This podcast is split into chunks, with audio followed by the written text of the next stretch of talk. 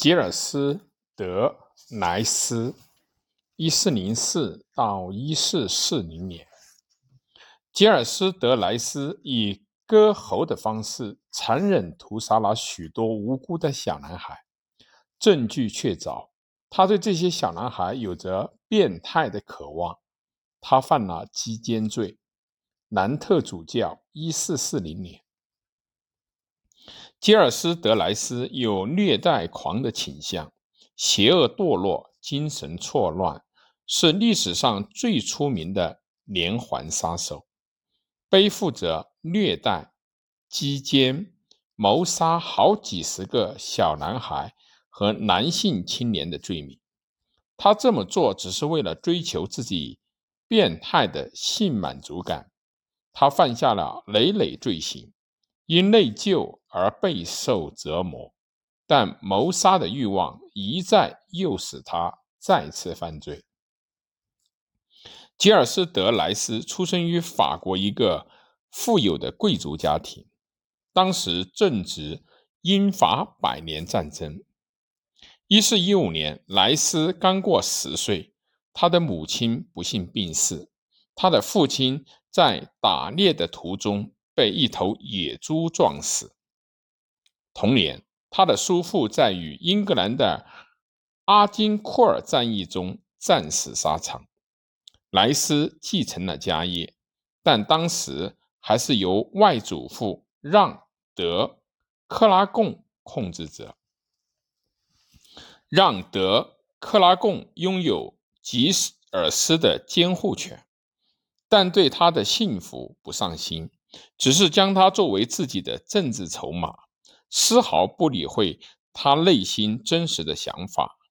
让德克拉贡两次想让他的这位孙子迎娶富家女子，但都失败了。最后，让德克拉贡终于找到了一位新娘，一个富人家庭的女继承者。让德。克拉贡为了让他顺从，将他绑架，一直关押着，直到他同意嫁给莱斯。二十三岁起，莱斯辅佐圣女贞德，与英格兰人多次作战，战功卓著。但他与圣德、圣女贞德之间的关系到底有多亲近？至今仍不得而知。与圣女贞德一样，人们都相信莱斯十分的虔诚。他资助建造了许多的教堂和一座大教堂。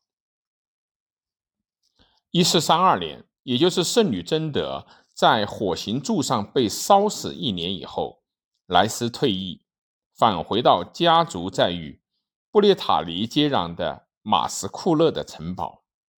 此时，让德克拉贡已经去世，莱斯开始挥霍家族的庞大资产，生活奢侈，这激起了兄长雷内的愤怒。他担心莱斯会将家产挥霍一空，但这一表象下掩藏着一个更加污秽不堪的事实：在马库勒城堡。莱斯和许多共犯一样，经过精心的筹划，进行着虐待性谋杀的狂欢。他残忍地杀害了六十到两百名儿童，主要是男孩，年龄都在六到十八岁之间。受害者大多金发碧眼，他们要么是因为各种各样的诱惑而被拐骗至此，要么是从。马斯库勒及周边的地区强抢过来的。据说第一个受害者是一个十二岁的信童，他的脖子被用金属钩挂起，挂起，随后被莱斯强奸并杀害。随着失踪的儿童越来越多，人们逐渐开始怀疑莱斯，但是当地人十分的惧怕莱斯，而且根本没有足够的武器。来挑战这个法国最有权势、最富有的人之一。大多数受害者都是在一个特地建造的房间内遭受折磨的，他们被头上脚下或者头下脚上的吊起来，然后被莱斯击奸，最后莱斯会用各种手段杀害受害者，包括肢解、砍头、开膛破肚。在审判的过程中，莱斯承认。他很享受将长得最好看的几个受害者的头颅割下来，将他们的五脏六腑掏出来的过程。莱斯还被指控使用黑巫术以及崇拜恶魔。与此同时，雷内德莱斯决定在吉尔斯将家底掏空之前控制家族的财产，于是威胁要进攻马斯库勒城堡。布列塔尼公爵也觊觎吉尔斯拥有的土地，夺取了吉尔斯的一座城堡作为回应。一四四零年的五月，吉尔斯绑架了一个仇敌的兄弟，一位神父。当时他正在主持弥撒。这件事激怒了南特主教，他开始煽动对吉尔斯的行为进行调查。事实上，扳倒杰尔斯对南特主教来说也是利。大于弊。主教走访了被莱斯掳走孩子的家庭，提出对莱斯的指控诉讼。整个案件令人震惊。莱斯于一四四零年的九月被逮捕，被指控犯有三十四项罪行，被判决犯有谋杀罪、击奸罪和异端罪。莱斯害怕受刑，才招供。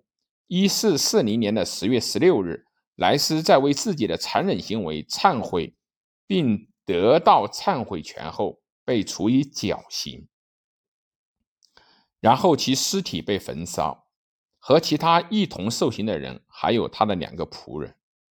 临死前，吉尔斯德莱斯表现了他的执迷不悟。